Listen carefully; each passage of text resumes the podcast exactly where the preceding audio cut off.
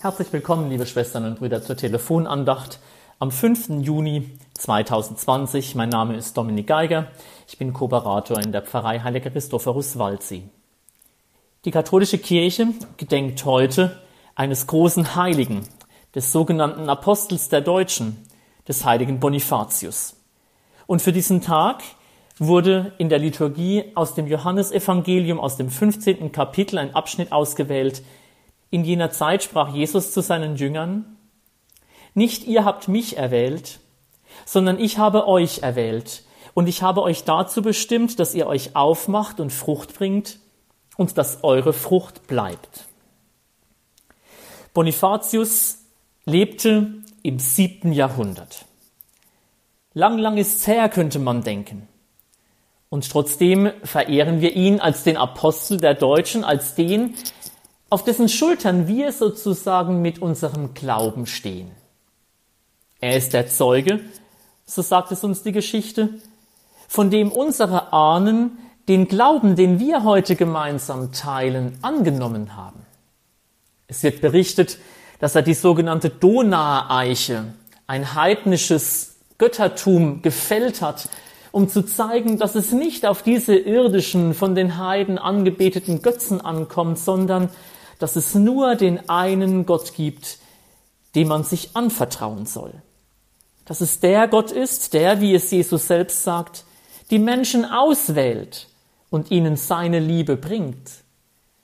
Dass es der Gott ist, der uns alle zu bestimmten Aufträgen ausgesandt hat, um das, was er in uns grundgelegt hat, Früchte tragen zu lassen.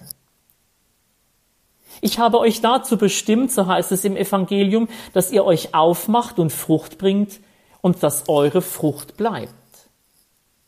Nicht nur Bonifatius, liebe Schwestern und Brüder, soll Früchte bringen, sondern auch jeder und jede einzelne von uns. Gott hat in uns seinen Geist hineingelegt, wie wir es gerade am Pfingsten gefeiert haben. Und aufgrund dieses Geistes Aufgrund der Gaben, die dieser Geist schenkt, der Talente und Fähigkeiten, die in uns schlummern, sollen wir, wie Bonifatius, am Reich Gottes mitarbeiten und damit das, was auch hier in unserem Land Bonifatius irgendwann einmal begann, weiterführen. Es sind vielleicht heute nicht heidnische Eichen, die wir zu fällen haben, aber dass es andere Götzen gibt, die den Menschen den Blick für den wahren Gott wegnehmen, ist, glaube ich, nicht zu leugnen. Wir sind aufgerufen, aufgrund unseres christlichen Glaubens und aufgrund des Heiligen Geistes, den wir in der Taufe als Siegel empfangen haben, hinauszugehen und Zeugen zu sein für diesen unseren Herrn. In den Familien, in denen wir leben, an den Arbeitsplätzen, an denen wir arbeiten, in die Geschäfte, in die wir gehen, auch jetzt dann wieder zum Einkaufen oder sonst wo und letztlich überall dort, wo wir sind, sollen wir für Gott eintreten.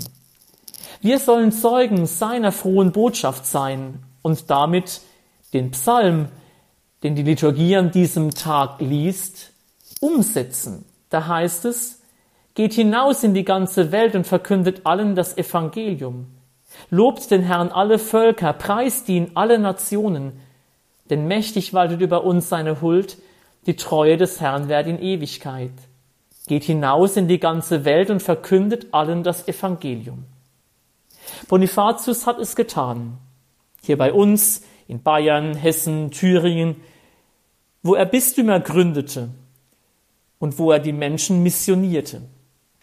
So wurden diese Orte zu Gebets, zu Pflanzstätten der Kultur christlichen Daseins lassen auch wir uns in diesen göttlichen Plan hinein und damit von Gott ansprechen. Dass auch wir zu Pflanzstätten des christlichen Glaubens werden und damit auch bei uns Blüten dieses Glaubens aufgehen können, die Zeugnisse sind für die Welt. So lasst uns beten. Herr unser Gott, erhöre die Bitten deiner Gemeinde, die heute das Fest des heiligen Bonifatius feiert. Auf seine Fürsprache schenke uns deine Hilfe, damit wir den Glauben treu bewahren, den er unseren Vätern gepredigt und mit seinem Blut besiegelt hat.